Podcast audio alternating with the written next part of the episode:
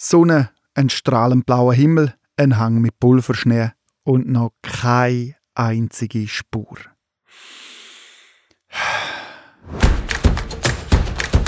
Eine tolle Bergtour ist eine, die von uns abverlangt, dass man vielleicht 101% von sich gibt und auch als Held oder stärker heimkommt. Wir leben in einer freien Gesellschaft. Ich sehe nicht, wer uns vorschreiben soll, welches Risikolevel wir müssen gehen oder nicht dürfen gehen. Bei einer Skitour geht es wirklich um den persönlich empfundenen Erlebniswert. Egal ob mit Schneeschuhen, mit dem Snowboard oder mit dem Ski. Der Reiz, die Hektik und die vielen Menschen in einem Skigebiet einfach hinter sich zu lassen und frischen Pulverschnee zu finden, der ist ungebrochen. Und um das geht es in dieser Episode von Schlüsselstellen, der Podcast vom Schweizer Bergsportspezialist Bächli Bergsport. Ich bin Peter und heute geht es um das Glücksgefühl, das eine Ski- und Snowboard-Tour auslösen kann. Aber auch um das Risiko, das sie birgt. Touren im ungesicherten Gelände boomen in der Schweiz. Laut der Studie Sportschweiz vom Bundesamt für Sport sind im Jahr 2020 fast eine halbe Million Schweizerinnen und Schweizer auf eine Tour gegangen. So gross das Erlebnis jenseits der Skigebiete ist, birgt es doch auch diverse alpine Risiken. Allen voran die Lawinengefahr. Wer ohne Bergführer unterwegs ist, muss eigenverantwortlich planen und den Berg entscheiden und im Fall von einem Lawinenabgang ruhig, überlegt und schnell handeln. Egal wie gut man vorbereitet ist. Ein gewisses Restrisiko bleibt immer und so sterben in der Schweiz im Mittel pro Saison gut 22 Menschen in Lawinen. In deren Episode von Schlüsselstellen reden wir aber nicht nur über die Risiken von einer Ski- und Snowboard-Tour, sondern eben auch über das Glückspotenzial, wo jede Tour hat. Für das hat Bächli Bergsport drei Spezialisten zu einem Roundtable-Gespräch eingeladen, die sich hauptberuflich mit dem Thema auseinandersetzen. Am Tisch sitzen Manuel Genswein, guten Tag miteinander. Ich arbeite seit äh, 29 Jahren im Bereich Schnee, Lawinen und hauptsächlich auch Lawinenrettung. Ich habe einen Haufen Systementwicklungen gemacht und tue die äh, Systeme und verschiedene Methoden in 30 Ländern ausbilden. Schönen guten Tag, mein Name ist Thomas Dörria. Wie man hört, komme ich aus Basel, aber ich lebe in den Bergen, ich lebe in Interlaken. Ich bin Bergführer, ziemlich genau seit 20 Jahren und Psychologe und ich arbeite als Coach. Günter Schmudlach. Ich habe ursprünglich Elektroingenieur an der ETH studiert. Vor acht Jahren bin ich in ein Sabbatical gegangen. Rausgekommen ist dann mit der Zeit skitourguru.ch. Im 2017 bin ich ein Jahr am SLF. Gewesen. Seit drei Jahren mache ich vollzeitlich nur noch Skitourenguru. Das Gespräch leiten tut der Jörg Buschor von Outdoor Publishing. Sehr gut, wir steigen in unser Thema ein von heute, gerade mit der Frage, was ist eine gute Skitour? Ja, ich denke, das ist die zentrale Frage, weil wenn man sich die gar nicht überlegt, kann man sie gar nicht erreichen.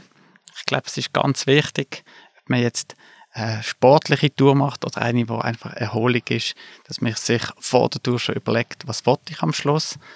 Und die Frage gibt es nicht zu beantworten pauschal, sondern ich glaube, jeder muss für sich das selber überlegen. Und ob jemand jetzt sagt, es ist ganz viel Pulverschnee oder ein verrückter Trick oder einfach Abschalten von der Arbeit oder eine Leistung, das kann ich ja selber herausfinden. Ich glaube, es ist zentral, dass man sich die Frage stellt, weil dann kann man auch entsprechend planen und schauen, dass man einem Glück eine Chance gibt. Ja, ich glaube, bei einer Skitour geht es wirklich um den persönlich empfundene Erlebniswert, weil eine Skitour wie die meisten Sachen am Bergsteigen haben ja nicht irgendwie einen, einen Nutzen, wo über das im größeren Sinn ausgeht. Es geht wirklich um den, den Erlebniswert und ich denke, um einen guten Erlebniswert zu haben, ist es wichtig, dass ähm, die äh, Erlebnisse in den Berg im Komfortbereich bleiben. Sie dürfen herausfordernd sein, sie dürfen äh, eine Herausforderung darstellen, aber sie sollten nicht komplett überfordern, weil dann kippt es irgendwann von einem positiven in ein negatives Erlebnis. Ja, ich sehe das ganz anders. Ich denke, gerade Bergsteigen ist eine der Tätigkeiten, wo wir die Chance haben, über unseren Komfortbereich rauszugehen. Eine tolle Bergtour ist eine, die von uns abverlangt, dass man vielleicht 101% von sich gibt und, und auch als Held oder äh, stärker heimkommt, wo man vielleicht auch eine Situation muss meistern, wo man Stärke und Fähigkeiten von sich oder von der ganzen Mannschaft entdeckt.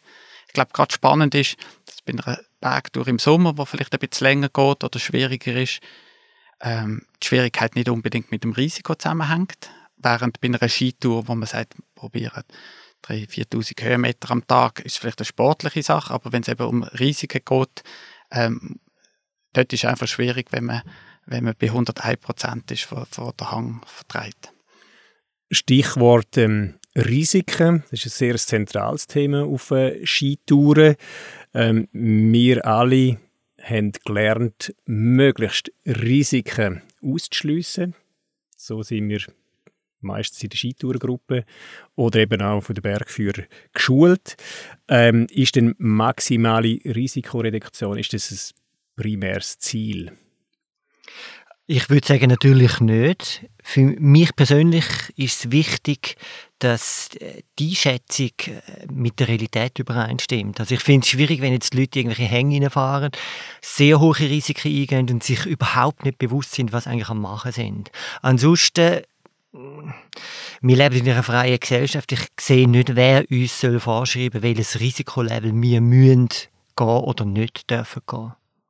Ja, ich finde es spannend, dass man jetzt gerade bei Skitouren das Risiko und das Risikothema so einen hohen Stellenwert hat.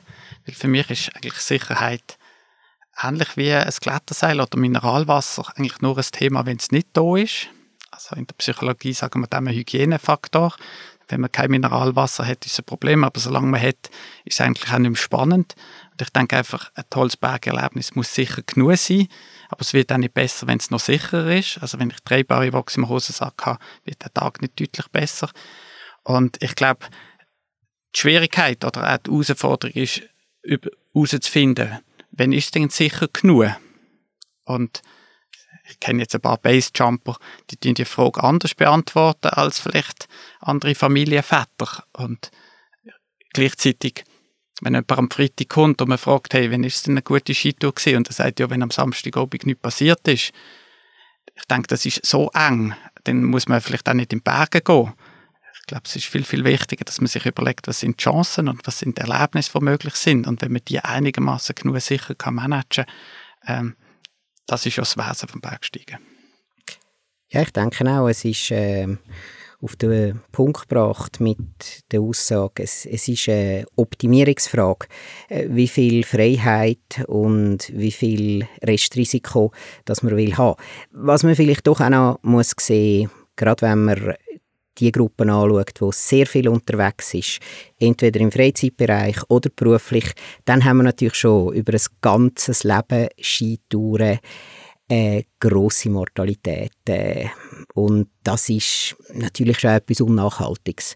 Also die Tatsache, dass die meisten, die professionell Skitouren machen, doch zwei bis drei ganz enge Freunde oder Familienmitglieder während ihrem Leben sterben. Das hat natürlich auch einen, negativen Effekt. Das, das, muss man schon auch sehen. Also es gibt, es gibt dann also einen gewissen Nachhaltigkeitsgedanken, wo über den Erlebniswert vom einzelnen Tag ausgeht. Ich finde das ein super Punkt, oder? Wenn man jetzt auch vielleicht die Bergführer noch bisschen grösser sind oder andere Berufsgruppen wie Helikopterpiloten oder Holzfäller, die auch einen sehr gefährlichen Beruf haben, die sind plötzlich nicht mehr für mich im Sportbereich, sondern da geht es um Arbeitssicherheit. Und ich glaube, die haben ja das Thema, dass sie am Arbeiten sind, während ihre Kunden in der Freizeit. Und der Gast, der kommt vielleicht am Samstag auf Andermatt oder, oder auf Engelberg und will mega lässig Skifahren. Und der Bergführer macht 100 Skitouren im Jahr über 20 Jahre. Also der muss in ganz, der denkt in Promille und der andere denkt vielleicht, ja, die, die Norweger fahren aber den Hang, warum wir nicht? Und ich glaube, das ist dann die Kunst vom Bergführer, wie kann er die Erwartungen von seinem Gast managen. Wenn wir jetzt vielleicht aber das Tolle oder die Chance vom Skitouren anschauen, ist auch, es gibt nicht nur gefährlich, ist lässig, sondern es gibt eben auch Berge, die sind lässig und sicher. Und ich glaube, das ist auch die Kompetenz von einem Bergführer, dass er die Berge oder die ähm, Spielfelder kann finden wo, wo das nicht so eine Entweder-oder-Diskussion ist. Ja, ich glaube, das ist ein ganz wichtiger Punkt in der professionellen, aber auch in der Freizeitbetrachtung. Zu erkennen, wo liegt dann wirklich ein hoher Erlebniswert und auch zu erkennen, dass das gar nicht unbedingt dort ist, wo eben die Exposition am grössten ist. Das ist ganz, ganz wichtig und auf das muss man, muss man sich vielleicht auch in der Ausbildung, aber auch in der persönlichen Betrachtung vom Tag und von der Tourenplanung ein bisschen mehr fokussieren. Ist vielleicht in der, in der Psychologie vergleichbar mit der Glücklichkeitsforschung, wo man sich plötzlich fragt, was tut dann ganz bewusst auch ein positives Erlebnis oder ein, ein positives Erlebnis über lange Zeit ermöglichen, anstatt man immer nur die andere Seite, also zum Beispiel Depressionsvermeidung anschaut. Ja, und was ich spannend finde, ich, ich denke jetzt vor allem an Investmentbanking, wo eine ganze Branche in der Schweiz mit sehr viel Erfahrung sich gut überlegt hat, wie können wir unsere Kunden gut bedienen. Und was ich finde, was die super machen, ist ja am Anfang fragen, was bist du für ein Risikotyp?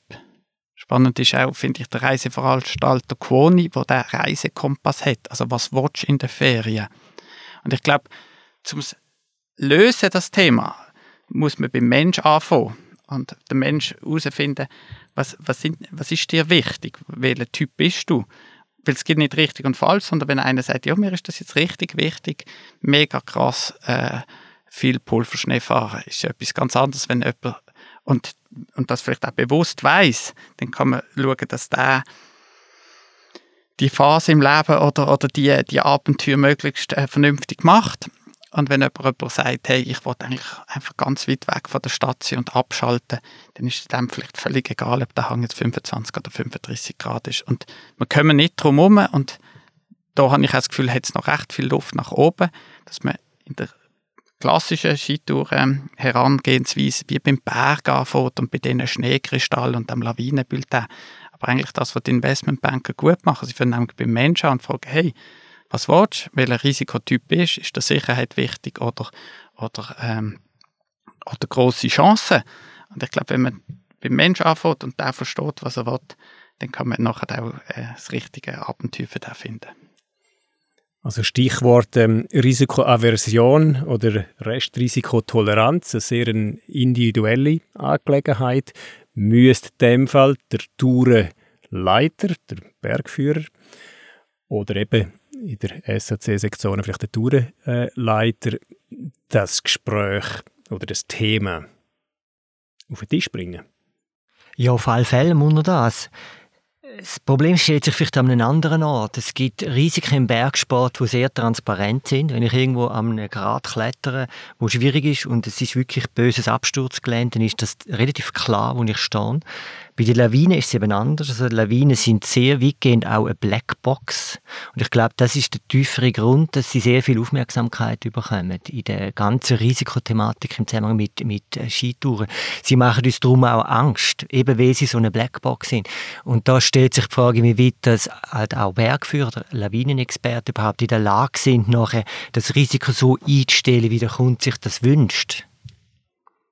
Also da haben wir eigentlich zwei ähm, Variablen, oder? Der Kunde, der Bergsteiger, muss das für sich können definieren. Das ist mal die erste Schwierigkeit. Und das Zweite ist, was du sagst, dass der Bergführer auf das muss können reagieren. Da haben wir eigentlich schon fast ein bisschen zu viele Variablen. Ist das überhaupt leistbar? Ja, und ich glaube, es kommt sogar noch etwas dazu. Und ich habe einen riesen Respekt vor allen SAC-Tourenleitern. Weil ein Bergführer hat es oft einfacher er kommt wahrscheinlich erstens genug zum Skifahren im Winter und zweitens ist wie für ihn klar, ich mache eine tolle Tour für meine Gäste. Während der Tourenleiter, der das ja in der Freizeit leistet, wird einerseits verglichen mit einem Profi und gleichzeitig hat er auch zu Recht eigene Ansprüche und sagt, hey, das ist mein Samstag, das ist mein Sonntag, ich will es auch lässig haben. Und muss eigentlich einen Job machen, vielleicht sogar noch mit einer größeren Gruppe, als es ein Bergführer wird machen wo, wo er selber will, ein lässiges Wochenende haben wo er die Leute muss führen und wo er nachher muss für die Leute äh, eine Garantenstellung übernehmen Und ich glaube, wenn jemand für sich allein in die Berge geht, kann er in der Schweiz äh, in vielen Fällen auch selber wählen, wo will er sein, zwischen ganz vernünftig und brav und, und eben vielleicht etwas Verrücktem.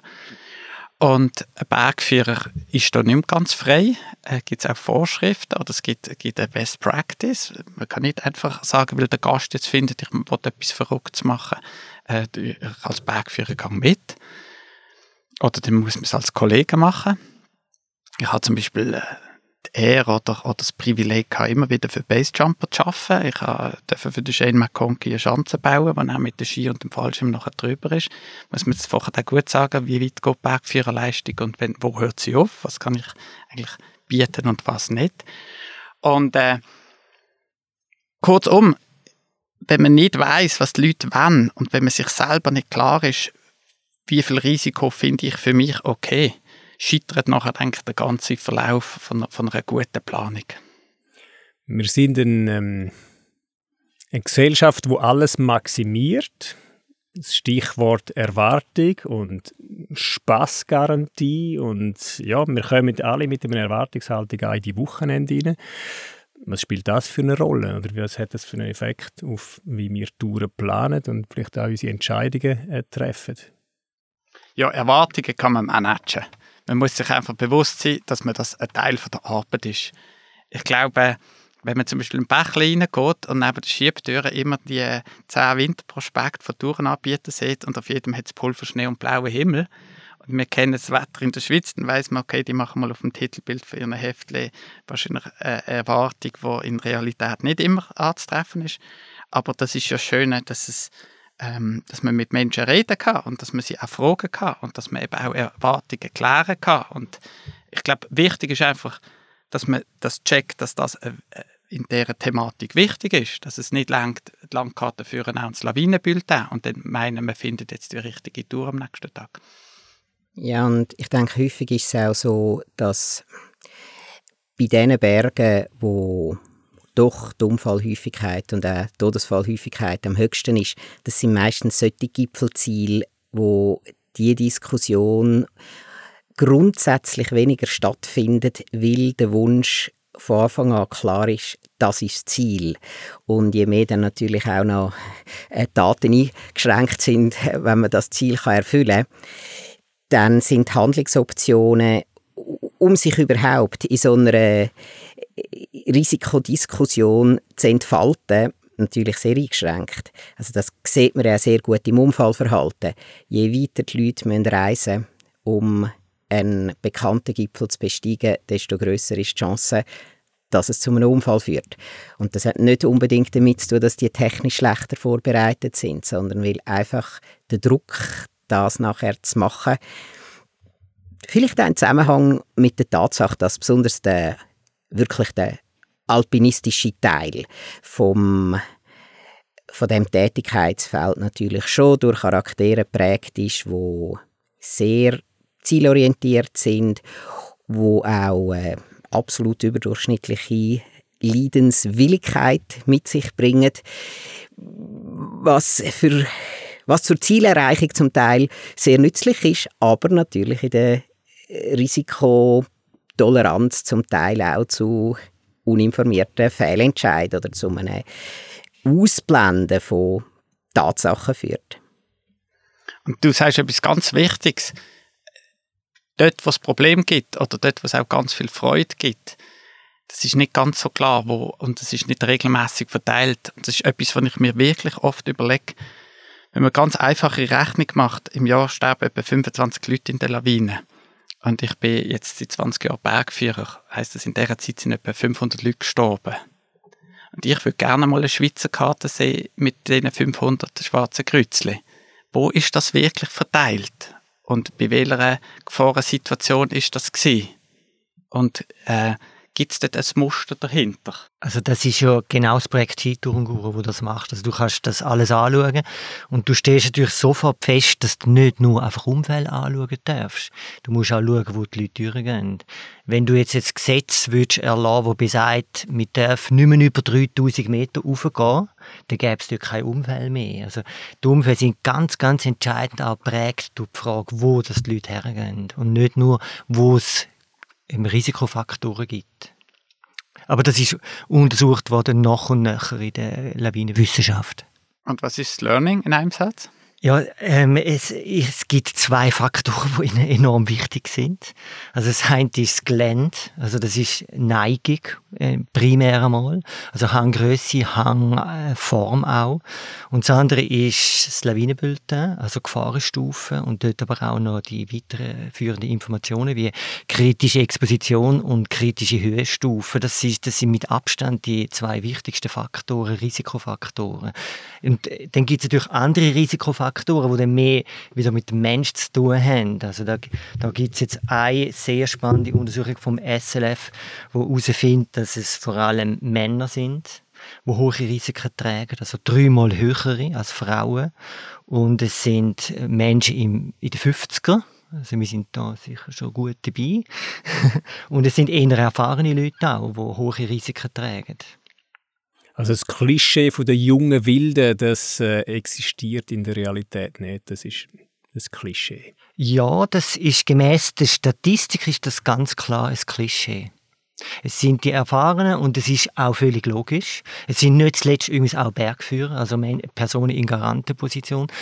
Es sind ähm, Leute, die ein Leben lang auf Skitouren gehen, es ist immer alles gut gegangen, sich auf die Schulter klopfen und irgendwo intuitiv das Gefühl haben, ich habe es im Griff und dann höhere Risiken eingehen und dann reinlaufen nachher irgendwann.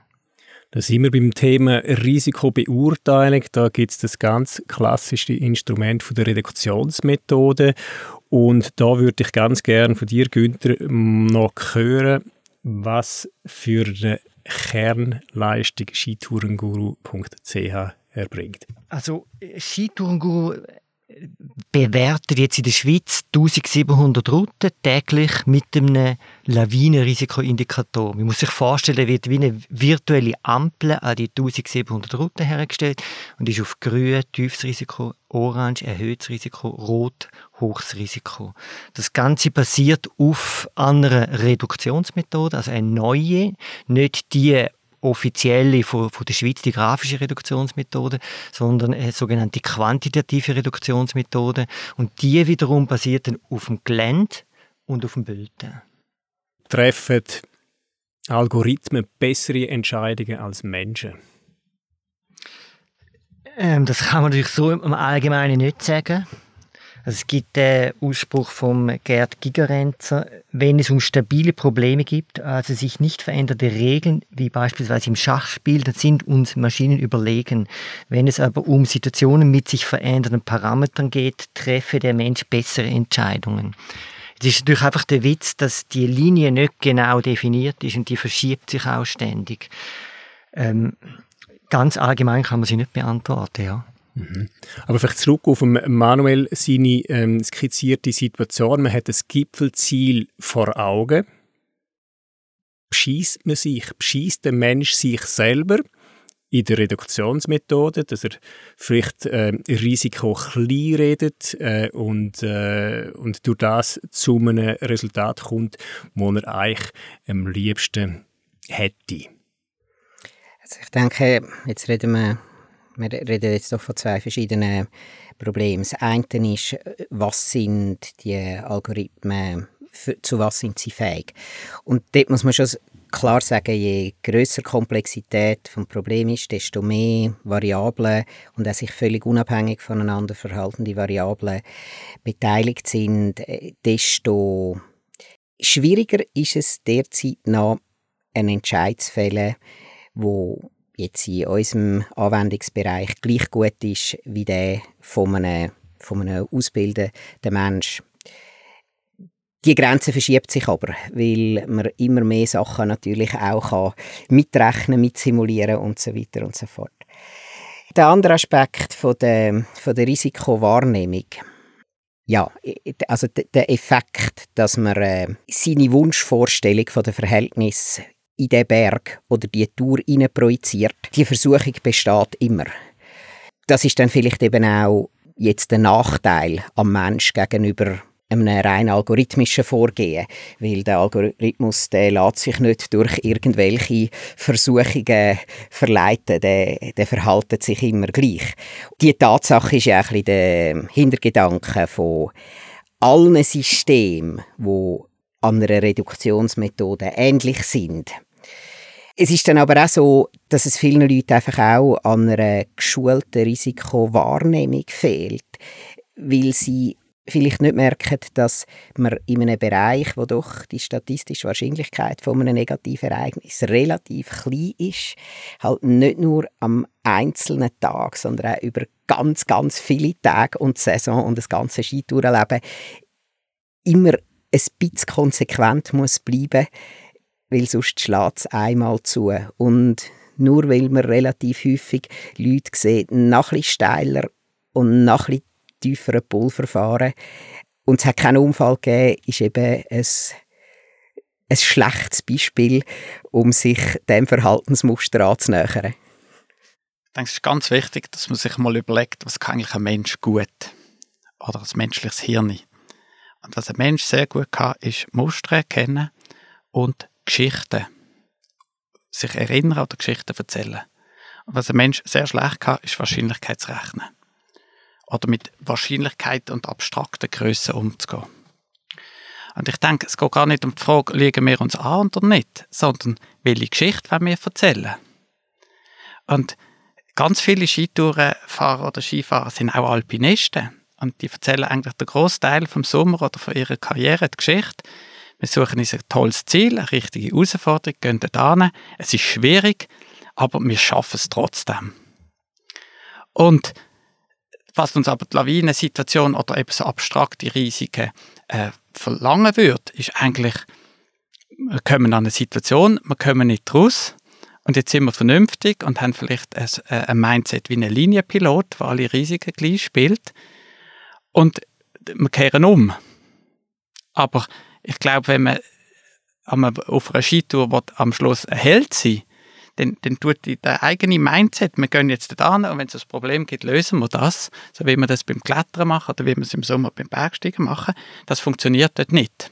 Und wir sind uns oft als Bergsteiger gewöhnt, an Grenzen gehen und die Grenzen verschieben. Und wir können, erkennen Grenzen auch erst, wenn wir sie überschritten haben. Und beim Klettern hebt irgendwann der Schuh nicht mehr. Oder man kriegt einen Hungerast, weil man zu wenig gegessen hat und zu viel gelaufen ist. Und das Grenzgänger sein, das funktioniert bei so einem abstrakten Problem einfach nicht so richtig.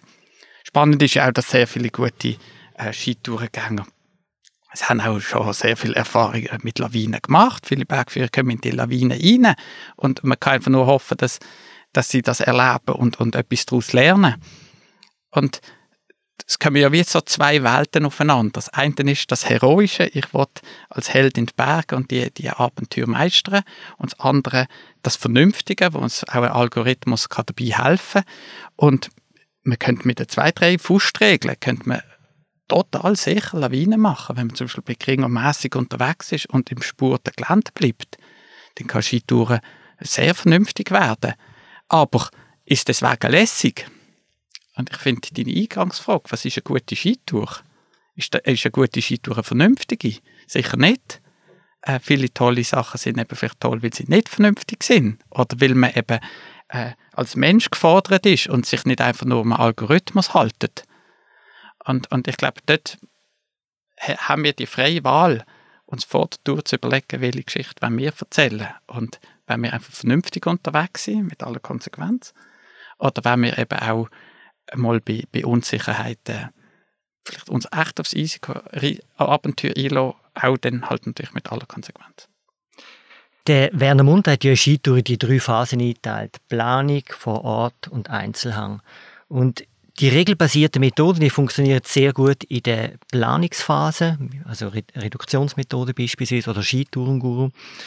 Ähm, es ist dann noch schwierig in der Phase 3, weil da kommen ja neue Informationen hinzu, die wir gar nicht haben während der Planung. Wir sind ja dann vor dem Einzelhang und, und sehen die. Also dort kann potenziell der Mensch tatsächlich besser. Aber da haben wir ein anderes Problem. Und das ist wunderschön beschrieben im Buch von Daniel Kahnemann. Schnelles Denken, langsames Denken. Und das sind die ganzen ähm, Fehlleistungen vom Mensch. Also ich will nur ein einfaches Beispiel sagen. Es kostet etwas 9 Franken 95. Wir wissen genau, der Laden will uns über den Tisch ziehen, uns reinlegen. trotzdem fallen wir alle drei. Und ich denke mir, das passiert laufend bei der Einzelhangbeurteilung. Und das hat Mac Cameron, der hat dann nachher sieben sogenannte heuristische Fallen aufzeichnet. Eine davon haben wir vorher schon darüber geredet. Das ist das ähm, wunschbehaftete Denken. Ich will eigentlich auf den Berg rauf. Oder ich ähm, vertraue dem vorne, das ist schließlich ein Lawinenexperte. Oder ich kenne die Art sehr gut, bist ja zigmal da gewesen. Und das sind alles so Fallen, wo wir sehr schnell reinfallen. Und das hängt eben mit der Blackbox Lawine an zusammen, wo einfach sehr schwer zu beurteilen ist. Einzelhangbeurteilung ist ein schwieriges Problem. Also bei allem Respekt für den Herrn Kahnemann und seine Kollegen und seine Forschung. Ich glaube, der ganz problematische Punkt für mich ist, wenn man davon ausgeht, der Mensch macht, hat so typische Fehler. Weil dann das stellt immer die Frage, was wäre denn richtig? Also ich würde eher sagen, es gibt Merkmale, die typisch Mensch sind. Dass wir nicht immer logische Wesen sind, das hilft sehr zu akzeptieren, aber zu sagen, dass wir nicht logische Wesen sind, ist ein Fehler. Heißt ja, der Benchmark wäre irgendwie ein besserer Roboter dass wir natürlich nicht äh, logisch oder nicht immer vernünftig sind, ermöglicht ist zum Beispiel auch Leidenschaft oder ermöglicht ist auch Sehnsucht oder ermöglicht, dass ja ganz viel von unserem Verhalten überhaupt nicht sozusagen eben logisch analytisch erklärbar ist. Es ist nicht erklärbar, dass einer 500 Kilometer nach Paris fährt, um dort einen drei Meter hohen Boulder raufzuklettern. Aber das ist vielleicht seine große Leidenschaft und das hat sein, sein äh, Osterwochenende gut gemacht. Und ich denke, ganz wichtig ist, bei uns in der Branche gibt es einen wichtigen Satz, was ist, darf sein. Wenn wir uns Alpinisten als, als Mangelwesen sehen, weil wir denken, ja, unser Hirn kann nicht so gut Risiken managen oder, oder Wahrscheinlichkeiten rechnen wie, wie irgendein Algorithmus, dann vergessen wir vielleicht dafür, dass wir ganz andere Stärken haben. Wir können zum Beispiel äh, uns überlegen, wie sieht denn für mich eine tolle Skitourenkarriere aus, oder ein, ein toller Skitourenwinter mit den Gegebenheiten, die ich mitbringe. Und der eine hat vielleicht einen ganz schlauen Kopf und der andere hat starke Oberschenkel und der dritte hat einfach vielleicht äh, eine riesige Leidenschaft für, für Tiefschneefahren. Und ich finde, wir müssen nicht probieren, den Mensch als Mangelwesen zu verstehen und zu sagen, was, was machen wir falsch im Vergleich zu, zur Logik, sondern wir müssen uns überlegen, wie gehen wir mit uns um. Und ich würde auch nicht sagen, dass ein, langes Leben unbedingt besser ist. Die Bergführer, die ich kenne, die es schaffen, ein Leben lang mit Leidenschaft und Freude in die Berge gehen, sind eigentlich die, die auch regelmäßig Blödsinn machen, aber sich vielleicht eben mit 50 und 60 noch wie ein kleines Kind können am Sonnenaufgang freuen und für ein Pulverhängli nochmal die Fälle anziehen am Nachmittag. Und ich kenne junge Bergführer, die sind 25 und die sitzen am Nachmittag um halb drei schon mit einem Stück Kuchen vor der Hütte und haben einfach einen vernünftigen Tag gemacht. Und es kommen ein paar zu spät zum Nacht, weil sie einfach das Beste aus dem Tag gemacht haben. Und das ist auch das, was ich am Skitouren-Guru so schade finde. Ich finde toll, dass der mir hilft, weniger gefährlich zu leben. Aber ich wollte ja auch die tolleren Hänge finden. Ich schaue jetzt zum Beispiel viel auf Google Earth. Wenn ich irgendwie im Ausland probiere, eine tolle Abfahrt zu machen, dann schaue ich Fotos an. Dann schaue ich, wo, wo, wo sind die coolsten Gletscherspalte im Ballet Blanche? Und nicht, wo sind die flachsten Hänge, damit nichts passiert. Und ich glaube eben, ein Life well lived ist, vielleicht ist es auch kürzer bei der einen oder länger bei der anderen, aber es ist eins, wo, wo wir über die Intensität reden. Und wenn ich zum Beispiel mit Freunden ein Glas, eine Flasche Wein aufmache, dann schaue ich auch nicht, hat das 12,5% Alkohol oder 13, sondern da steht vielleicht der Genuss im Mittelpunkt.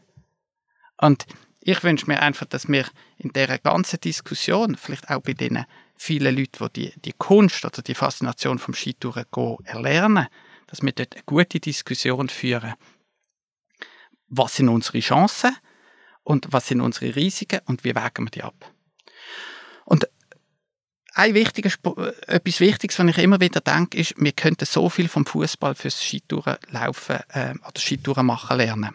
Weil im Fußball lernen wir eigentlich schon von früher, dass es zwei Spielsituationen gibt. Es gibt Spielsituationen, wo man schauen dass wir nichts falsch machen und wir verteidigen. Und es gibt auch in den Bergen Tage, wo man einfach muss schauen, dass man nichts falsch macht. Wenn man zum Beispiel an einem stürmischen Tag einen Hüttenwechsel macht. Ist eh alles Schnee verblasen, muss man einfach schauen, dass alle ohne Erfrierung und einigermaßen gesund in die nächste Hütte kommen. Und es gibt aber Tage, da gibt es grosse Chancen. Und das ist vielleicht das, was ich manchmal ein bisschen in der Schweiz zu bünzlig finde. Wir haben das Gefühl, wir haben es gut gemacht, wenn wir nichts falsch gemacht haben.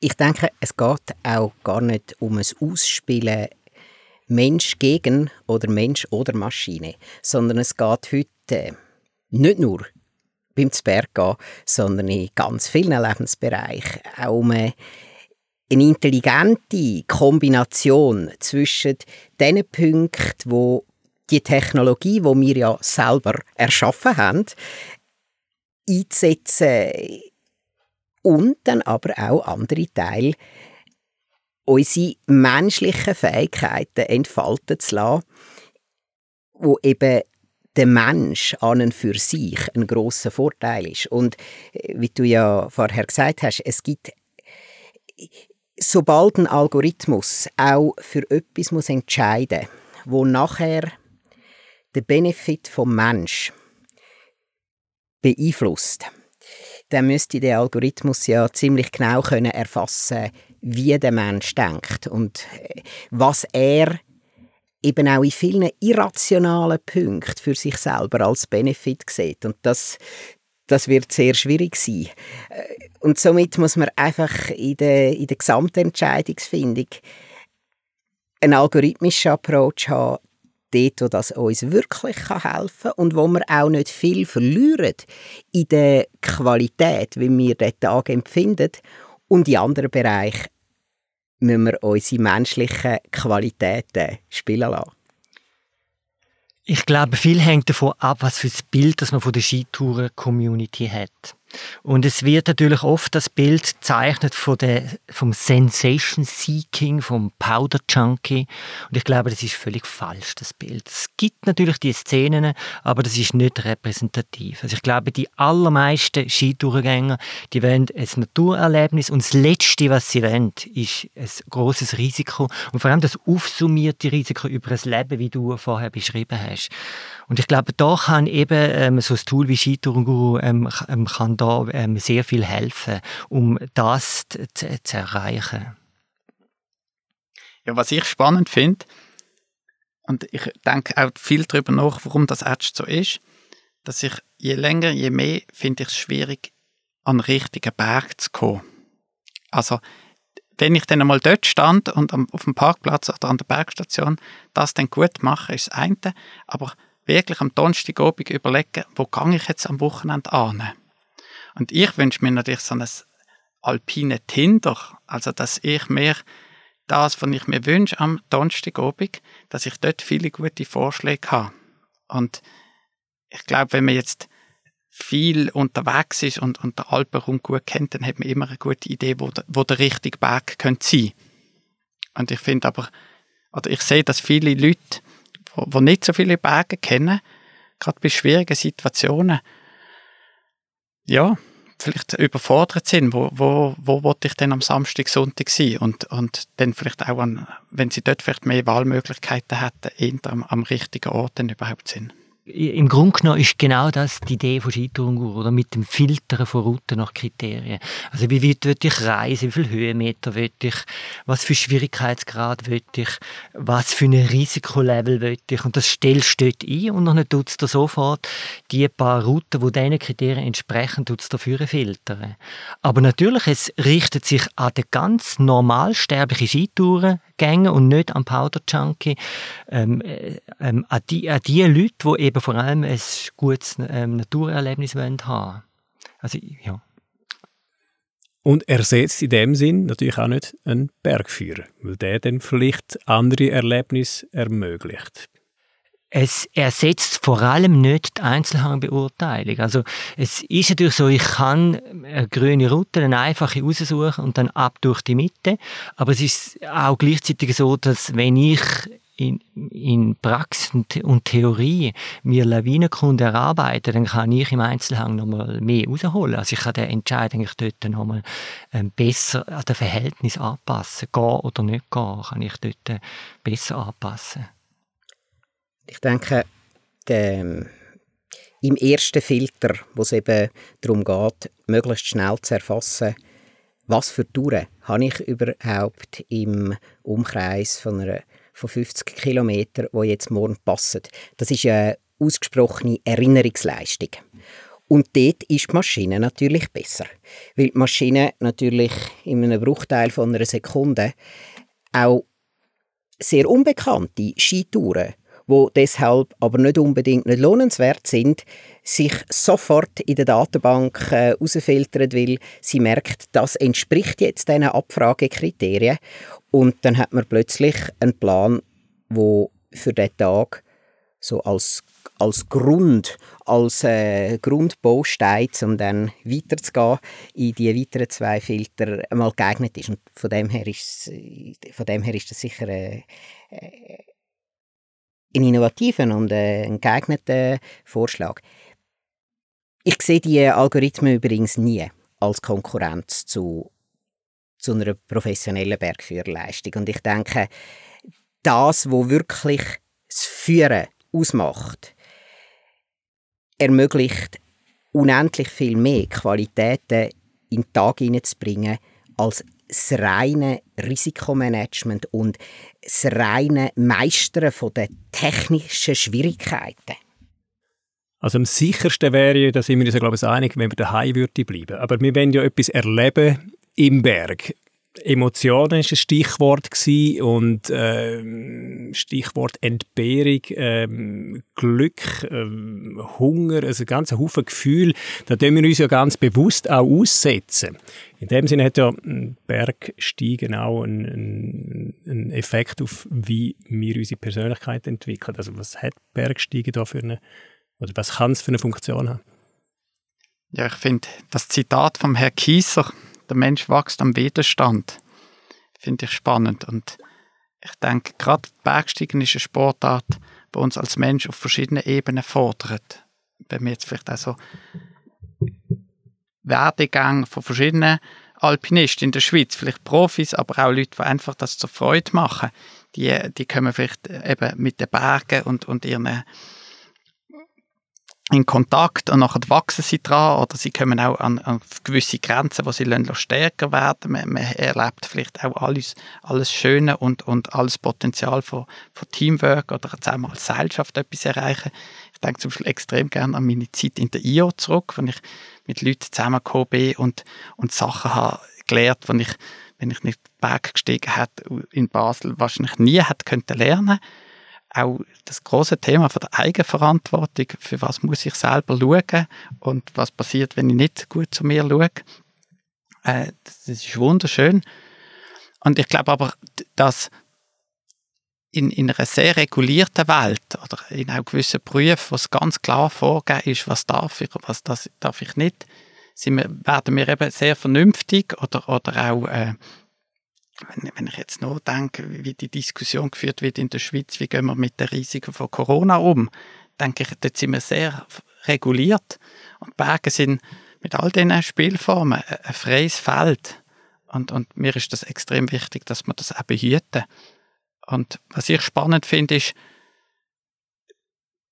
bis jetzt haben wir es geschafft in den Bergen, dass es nicht richtig oder falsch gibt wenn jemand etwas mega krasses klettert ohne Seil, ist das ein Held. Und wenn jemand für die gleiche Tour zehnmal so lange braucht und zwischen jedem Standplatz zehn Friends reinmacht, ist es auch gut. Und, und ich wünsche mir, dass das in, im, im Winter in den Bergen, dass wir das auch so erhalten können. Dass, dass es verschiedene Formen gibt und, und wir alle aneinander vorbeikommen, sei das mit verschiedenen Sportgeräten oder eben auch mit verschiedenen Vorstellungen. Es kommt sicher, es geht nicht, wenn, wenn in einem gleichen Hang verschiedene Leute stehen und ein paar machen Abstand und die anderen fahren in der Zehnergruppe durch ab. Aber dass wir auch, sei das jetzt punkto Sicherheitsausrüstung oder punkto Risikobereitschaft, dass es dort auch eine Bandbreite gibt, das ist mir extrem wichtig.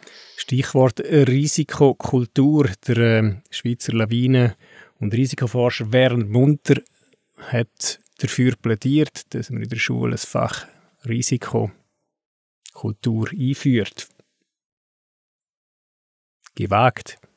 Ist sicher, ähm, ist sicher eine gute Idee. Also warum nicht? Ähm, der Werner Munter ist auch jemand, der genau das verteidigt hat wie du, oder? Dass es ein Recht auf Risiko auch gibt. Und ich kann das hundertprozentig unterschreiben und nachvollziehen. Meine Botschaft ist da einfach wisse, wo du stehst, also wisse, was du machst. Und ich glaube, da gibt es wirklich ein grosses Manko, dass die Leute halt äh, hohe Risiken eingehen und sich nicht im geringsten bewusst sind, was, was eigentlich am Ablaufen ist bei allem Respekt für den Werner Munter. Ähm, ich finde das auch eine extrem inspirierende Person. Ich würde, bevor man das Fach Risikokultur äh, oder Risikomanagement einführt, wirklich das Fach Chancenmanagement einführen. Also, dass wir auch Verantwortung übernehmen, hey, was habe ich für tolle Möglichkeiten und wie komme ich an die an? Und klar ist nicht falsch machen auch toll, aber äh, vielleicht eben die Chancen sehen. Wenn ich jetzt aber schaue, wo es wirklich klemmt oder wo ich auch das Gefühl habe, was Luft nach oben hat. Und wenn ich könnte ein Schulfach einführen, wäre es Statistik und Kommunikation. Ich glaube, in diesen zwei Feldern staune ich jetzt bei auch ganz anderen Themen, dass, dass Leute nicht miteinander gelernt haben, äh, schwätzen oder sich zuhören oder zum Beispiel etwas wissen, aber es nicht können sich in eine Gruppe einbringen oder es Unfall gibt und am Schluss sagt mir die halbe Gruppe, ja, ich habe es eh gedacht, ja, warum haben sie es nicht gesagt? Plus einfach Statistik. Das muss man einfach können in einer komplexen Welt. Also nur eine Anmerkung wegen dem Begriff Risiko. Also Risiko enthält nicht nur negative Utility, also negative Konsequenzen, sondern vom Begriff her enthält es durchaus auch die positiven Konsequenzen. Also wenn der Werner Munter von Risiko redet, dann tut er ganz sicher auch die Chancen mitdenken. Ja, ich würde das auf jeden Fall unterstützen. Ich habe mit dem Werner ja die Welt bereist und ganz viel von seinen Vorträgen übersetzt. Und ich glaube, man muss schon sehen, er ist ja ein ausgesprochen freiheitsliebender Mensch gewesen. Und er hat immer die Problematik oder die Herausforderung als Optimierungsproblem gesehen. Und es ist ihm überhaupt nicht nur um äh, die Risikominimierung gegangen, sondern ganz ausdrücklich um die Risikooptimierung. Und ich glaube, das, das sieht man auch an der Tatsache an, dass von diesen vielen Reduktionsmethoden ähnliche Approach seine doch auch eine ist, wo gegen oben aus äh, eher an einem Ort war, wo man auch zum Teil an Bedingungen geknüpft mit mehr Vorwissen, hat können ein bisschen mehr äh, Restrisiko eingehen. Und vielleicht als Gesamt. Ich glaube, in dieser Runde sieht man, es schaffen verschiedene Bergfachleute, Entwickler, Forscher daran, dass am Schluss der Skitourengeher, der Bergführer, der Skipatrouilleur und so weiter ein möglichst informierter Entscheid fällt. Das ist, das ist das Endziel von uns allen. Dass sich nicht jemand ins Gelände äh, begeht, wo am Schluss enttäuscht wird, weil das, was er als seine Restrisikotoleranz äh, glaubt hat, richtig zu liegen, sich dann eben doch als böse Überraschung entpuppt. Ich würde noch gerne äh, das Thema Sicherheitsausrüstung aufgreifen für den Fall, dass eben doch etwas passiert. Aber ganz generell die Frage, wird das Thema Sicherheitsausrüstung überbewertet? Ich würde tendenziell schon sagen, dass es überbewertet wird. Also keine Frage, die Sicherheitsausrüstung gehört dazu und vor allem muss man sie auch noch wissen anzuwenden.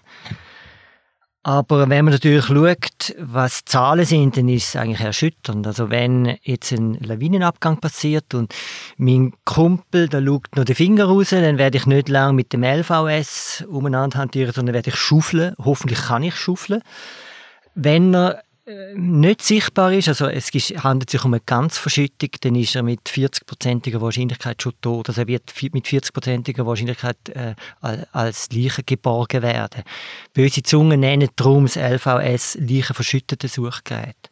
Aber wie gesagt, ähm, für mich Fokus Prävention, Notfallausrüstung, Anwendung muss aber trotzdem unbedingt auch gelernt werden. Was wir uns ja nicht ganz äh, darüber äh, im Klaren sind, ist, wie viel erfolgreiche Kameradenrettungen, dass es gibt, die nie rapportiert werden.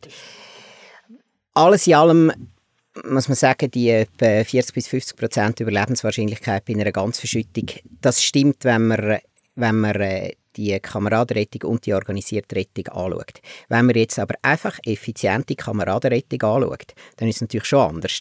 Dann ist äh, die Chance, seinen Kamerad zu retten, natürlich wesentlich grösser.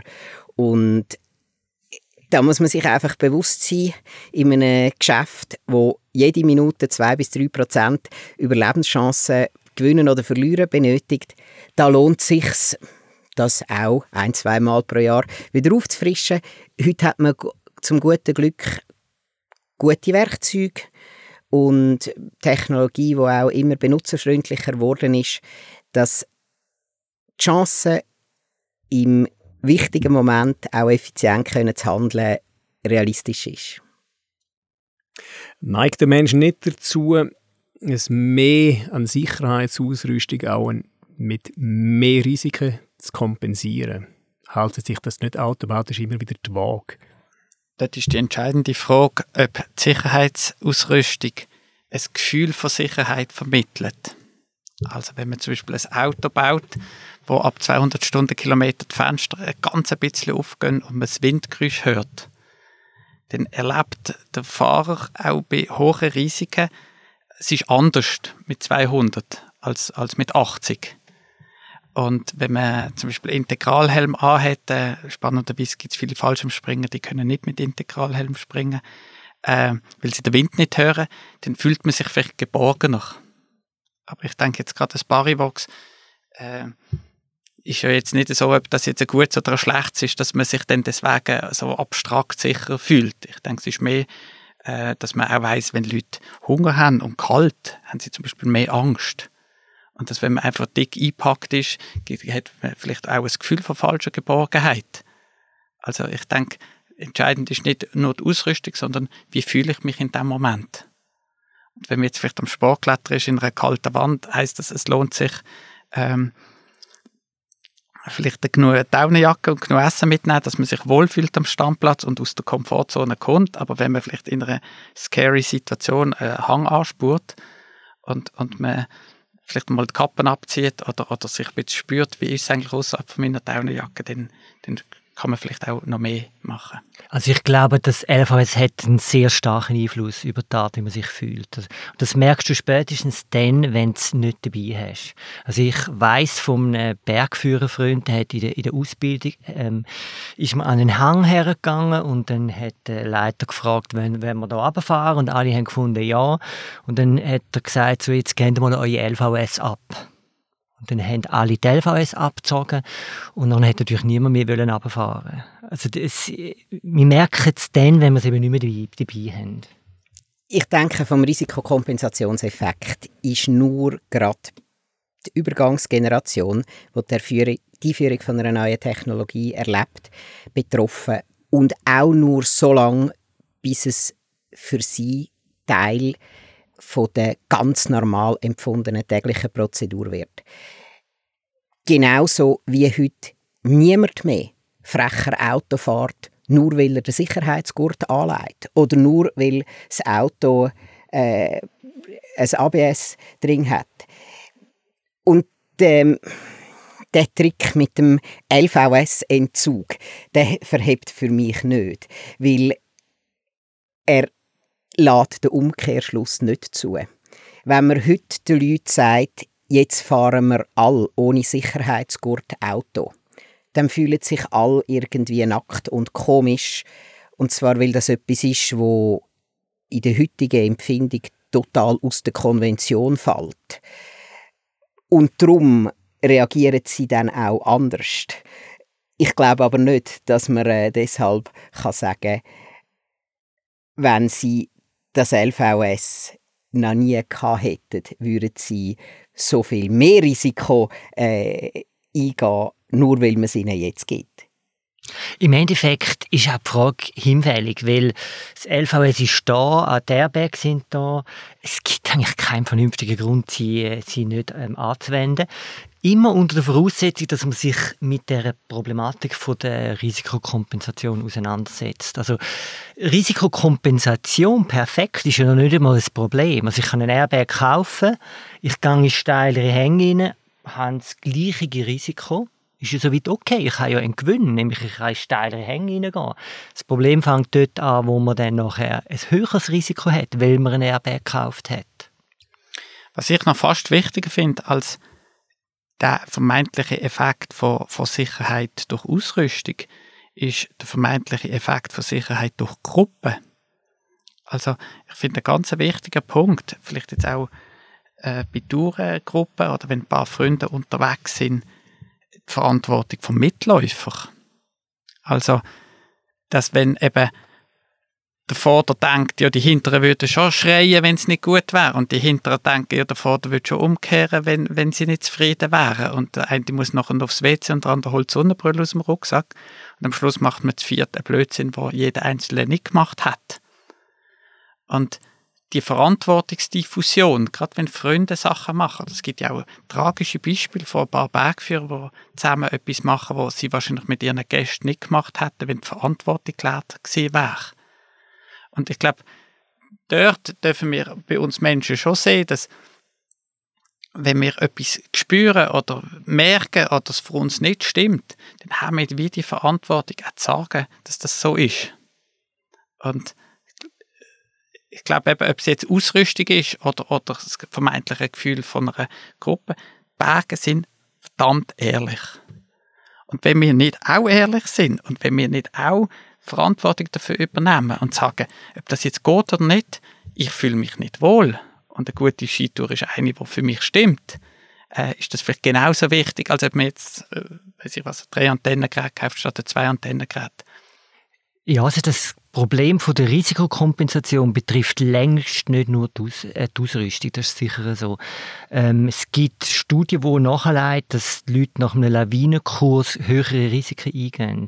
Gruppen kann ein Risikofaktor sein einen Bergführer dabei haben, kann ein Risikofaktor sein. Wenn man das einfach delegiert an eine Person, die am Schluss aber auch an einer Blackbox ausgesetzt ist. Weil es ist ja nicht so, dass es einfach langt, äh, Lawinenexperte zu sein und dann hat man den Durchblick und man hat den Einzelhang im Griff. Das ist eben bei dieser Blackbox ganz ausgesprochen eben nicht so.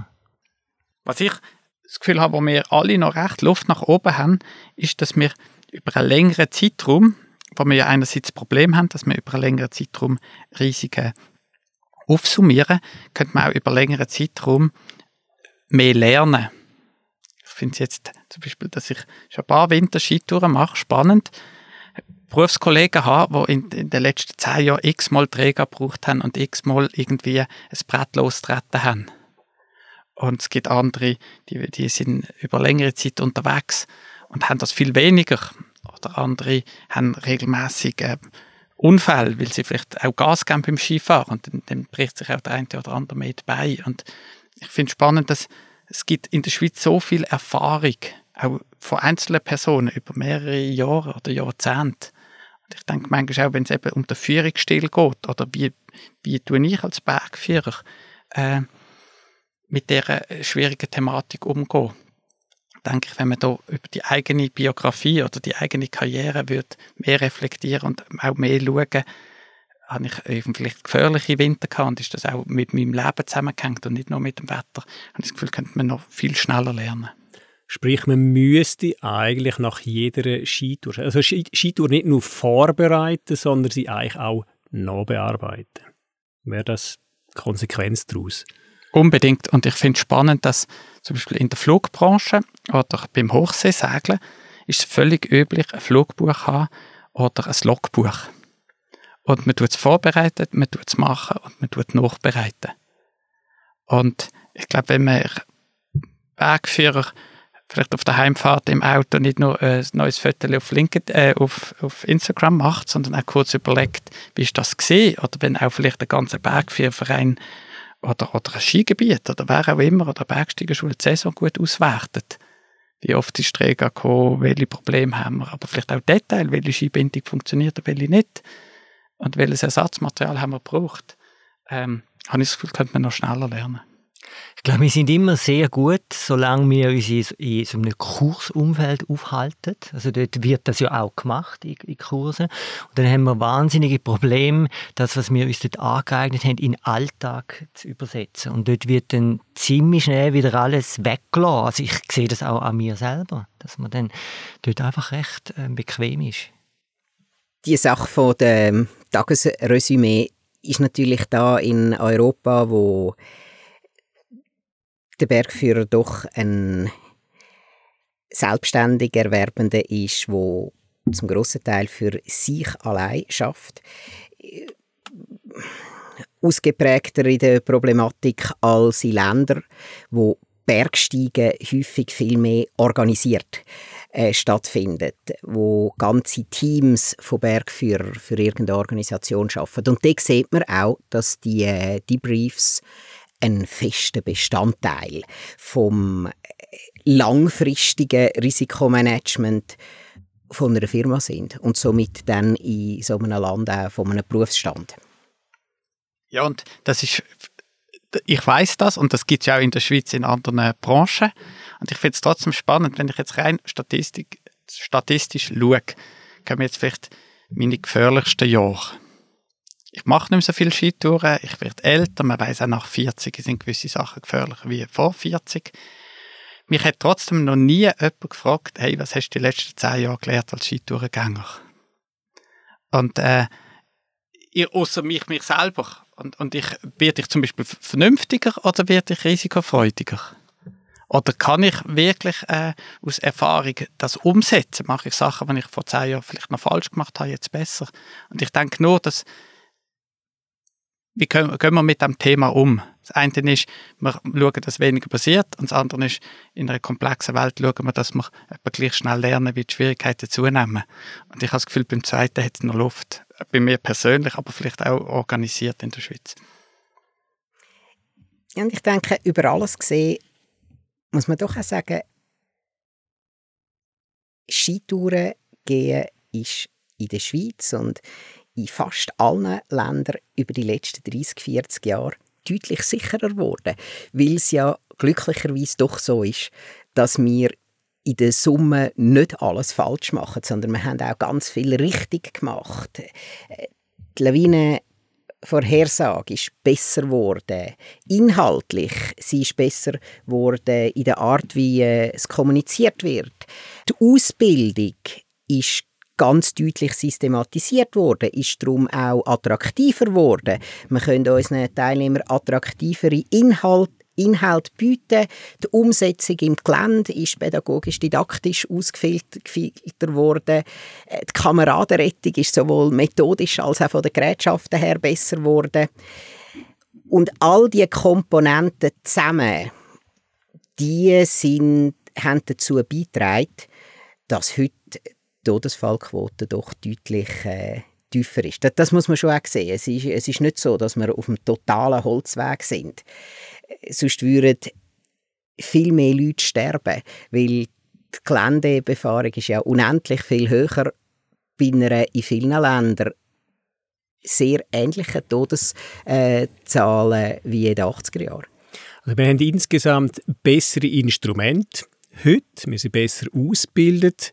Ähm, möchte noch mal kurz auf den Punkt Faktor Mensch zurückkommen. Ich glaube, das kennt jeder, so die Aura des Wissenden. Einer läuft voraus, die anderen laufen hinten rein. Vielleicht überlegen sie sich dabei schon ein paar Sachen, aber niemand sagt Was wäre das Learning daraus? Was muss man eigentlich in der Ausbildung verändern? Oder was ist die Kernbotschaft vielleicht an alle Skitourengänger, egal auf welchem Niveau? Also was ich schon interessant finde, dass in der Lawinenkunde immer noch ein sehr hierarchisches Bild eigentlich predigt wird. Also der Bergführer entscheidet. Und es gibt jetzt wieder ein neues Buch von Daniel Kahnemann, Neues, und er redet von der Intelligenz von der Gruppe und er definiert da genau, wenn ist eine Gruppe intelligent oder trifft sie intelligente Entscheid. Und das ist dann, wenn sie sehr heterogen ist. Also nicht unbedingt vielleicht gerade eine Gruppe von fünf Bergführern, die ist eben nicht mehr heterogen.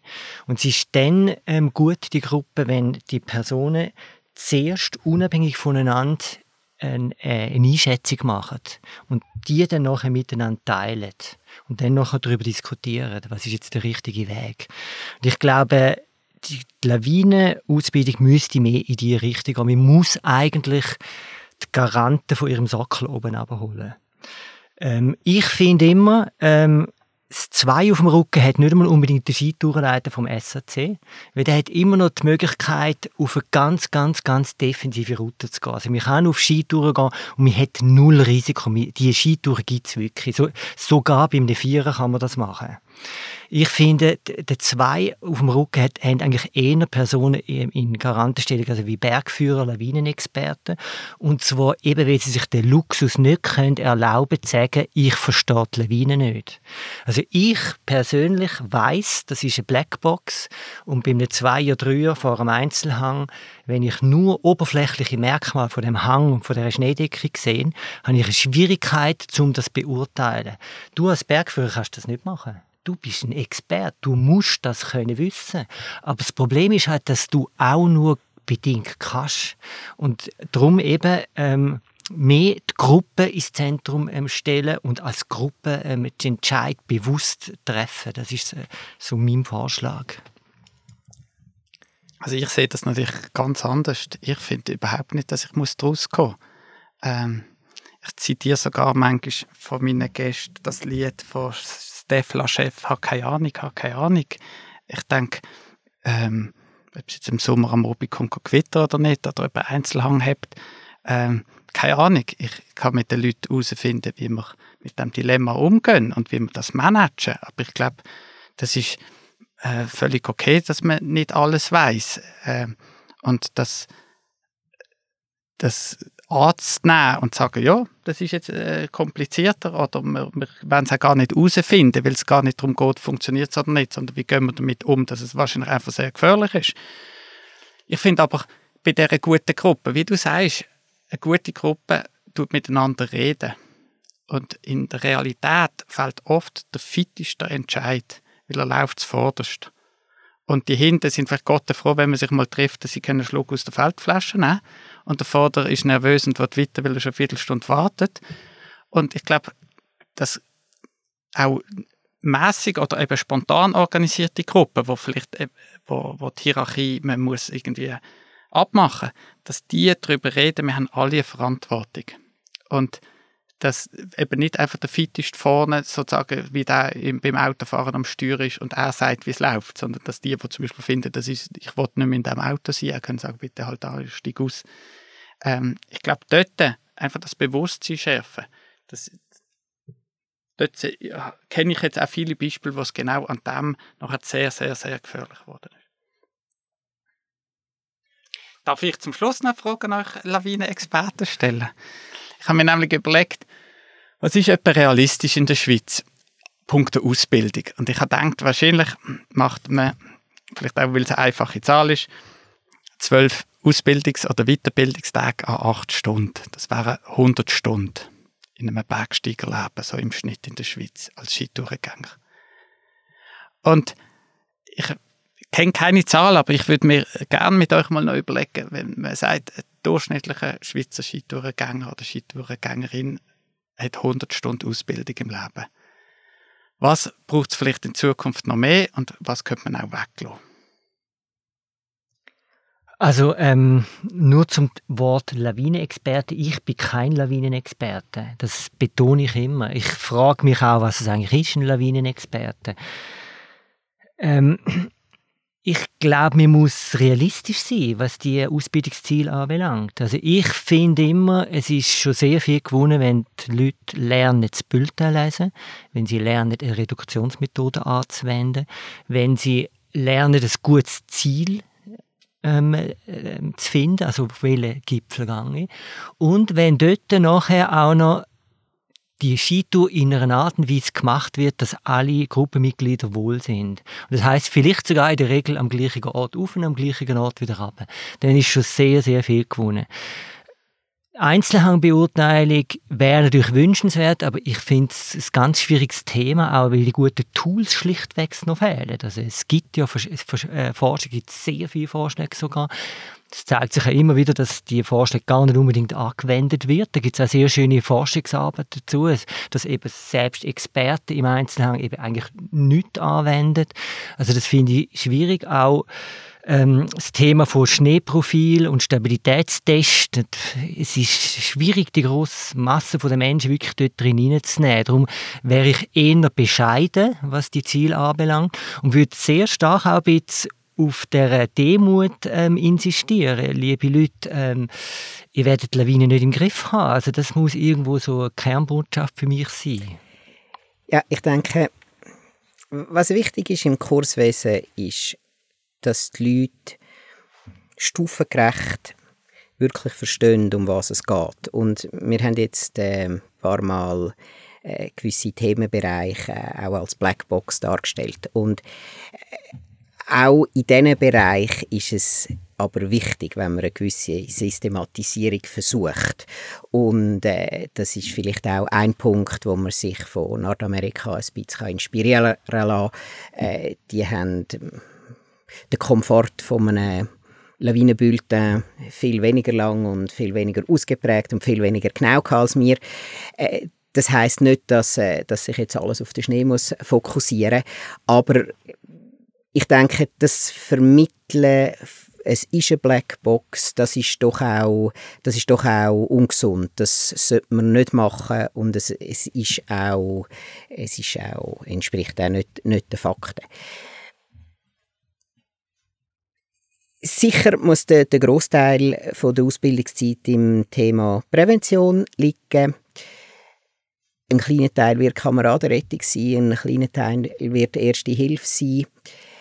Ich bin persönlich nicht ganz so davon überzeugt, dass der Faktor Mensch wirklich die die Wichtigkeit hat, wo man ihm zum Teil zuschreibt. Und zwar aus einem ganz einfachen Grund, weil es wahrscheinlich übermessen ist zu denken, dass man den Faktor Mensch dann auch wirklich in, in seinem Verhalten so stark beeinflussen kann. Wir können ihn zwar äh, studieren von allen Aspekten, wir können darüber reden, aber ob er sich dann nachher effektiv so verhaltet, wie man das im Kurs lernt, äh, für das sind wir vielleicht zu fest Menschen, dass das wirklich, äh, wirklich Tatsache wird. Also ich sage überhaupt nicht, der Faktor Mensch soll nicht thematisiert werden oder ist unwichtig, aber in die Zukunft schauend, ich sehe das ganz große Potenzial nicht dort. Das ist eine das sehe ich jetzt auch nicht als, als Übungskritik, aber ich habe das Gefühl, eine seriöse Ausbildung, wo man die, die faktisch fassbaren Komponenten äh, wirklich sauber behandelt, das ist, das ist wichtig.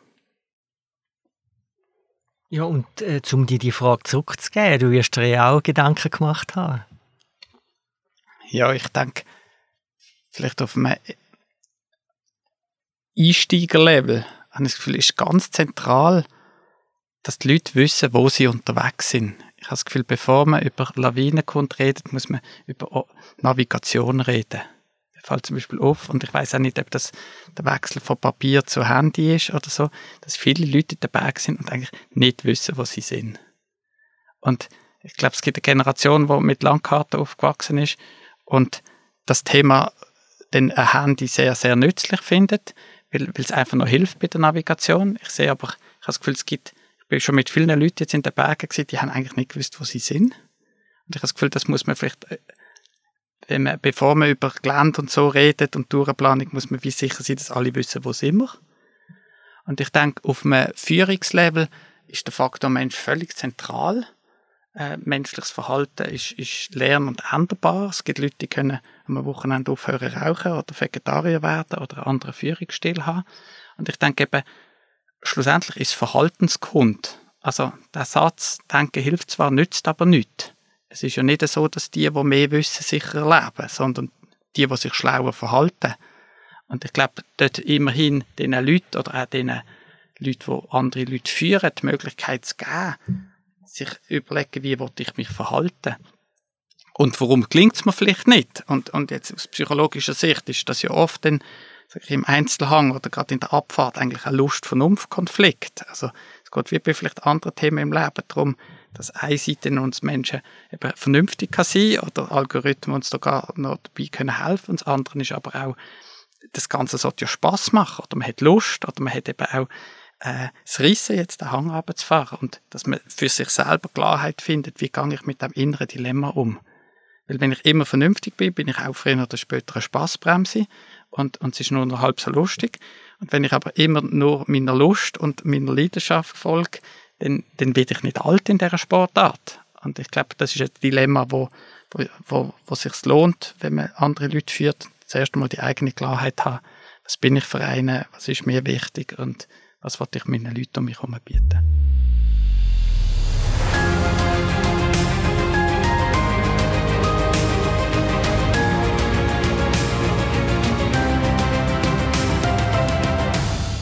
Der Thomas Doria, der Günther Schmudlach und der Manuel Genswein im Gespräch mit dem Jörg Buschor. Und was ist dir persönlich wichtig? Ist es maximale Sicherheit oder das Gesamterlebnis? Hoffentlich haben wir dir mit dem Roundtable-Gespräch ein paar Denkanstöße ins Ohr legen Und egal wo du stehst, mindestens bei Sicherheitsausrüstung sollte man keinen Kompromiss eingehen. Beim grössten Schweizer Bergsportanbieter Bächli Bergsport gibt es nicht nur ein grosses Angebot an streng selektierten Produkten, sondern auch professionelle Beratung. Egal, ob ein Software-Update vom lawinenverschütteten Suchgerät, ein Funktionscheck vom Lawinen-Airbag oder ob man neue Produkte braucht. Ein Besuch in einer der zwölf Filialen schweizweit lohnt sich immer. Zudem bietet Bächli Bergsport zusammen mit der Bergsportschule Bergpunkt Ausbildungskurs an dass das Material auch richtig gebraucht wird und führt auch in verschiedenen Filialen regelmäßig Avalanche Safety Arbeit durch. Detaillierte Informationen gibt es auf bächli-bergsport.ch oder in der Filiale. Das ist Schlüsselstelle, der Podcast vom Schweizer Bergsportspezialist Bächli Bergsport. Produziert von Podcast Schmiede und Outdoor Publishing. Bei dieser Episode mitgeholfen haben Manuel Genswein, der Thomas Dürria und der Günther Schmudlach. Schlüsselstellen gibt es zum Hören auf bächli-bergsport.ch, Spotify, Apple Podcasts und überall dort, wo es gute Podcasts gibt.